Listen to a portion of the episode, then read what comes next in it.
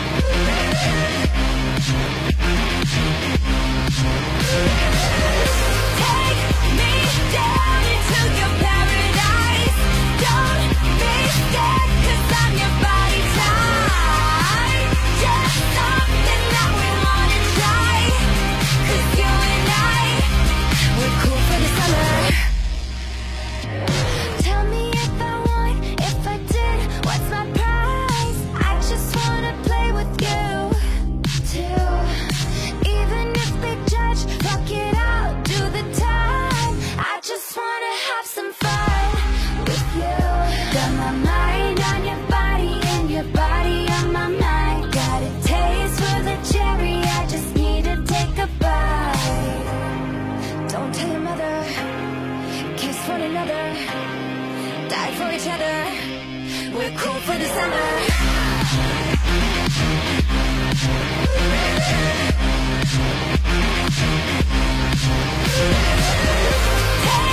me down into your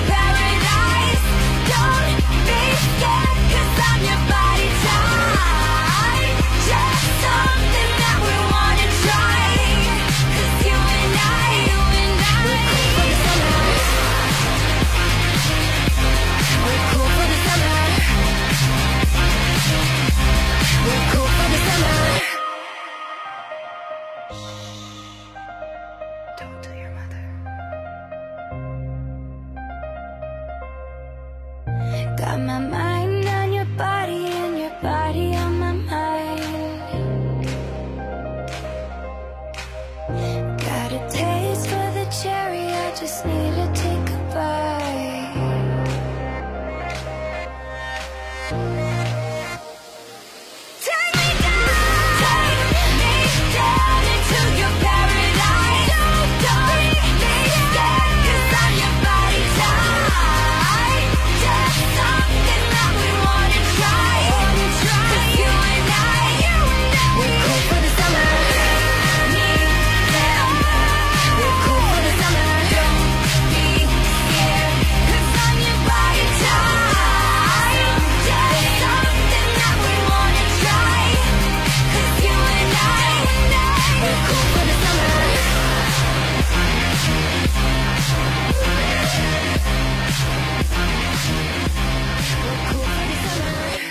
Arrived at his father's house, sudden sadness and regret filled his heart. He began to search through his father's important papers and saw the still new Bible, just as he had left it years ago. With tears, he opened the Bible and began to turn the pages. As he was reading, the car key dropped from the back of the Bible. It had a tag with the dealer's name the same dealer who had the sports car he had desired. On the tag was the date of his graduation and the words paid in full. How many times do we miss blessings because they are not packaged as we expected? Do not spoil what you have by desiring what you have not. But remember that what you now have was once among the things you only hoped for. Sometimes we don't realize the good fortune we have or could have because we expect the packaging to be different. What may appear as bad fortune may in fact be the door that is just waiting to be opened. 故事中，作者因为自己年轻时的一时冲动而错过了一生中最珍贵的东西。是啊，我们要把握当下，才不会留遗憾。不要等失去后才懂得珍惜，我们应该学会珍惜眼前。 没错，只有这样才能让我们更好的拥有。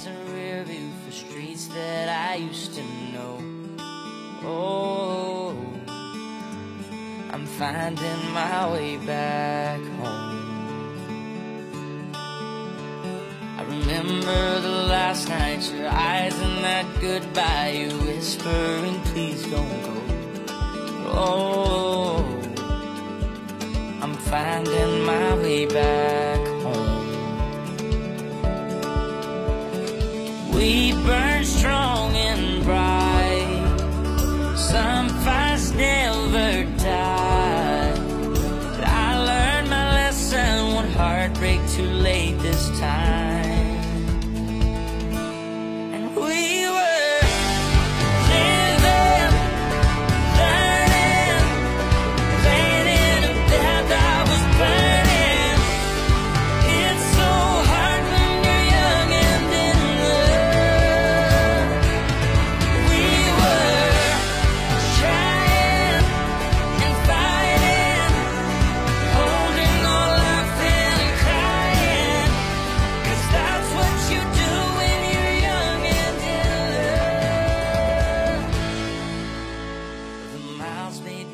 Now you. let's learn some new words.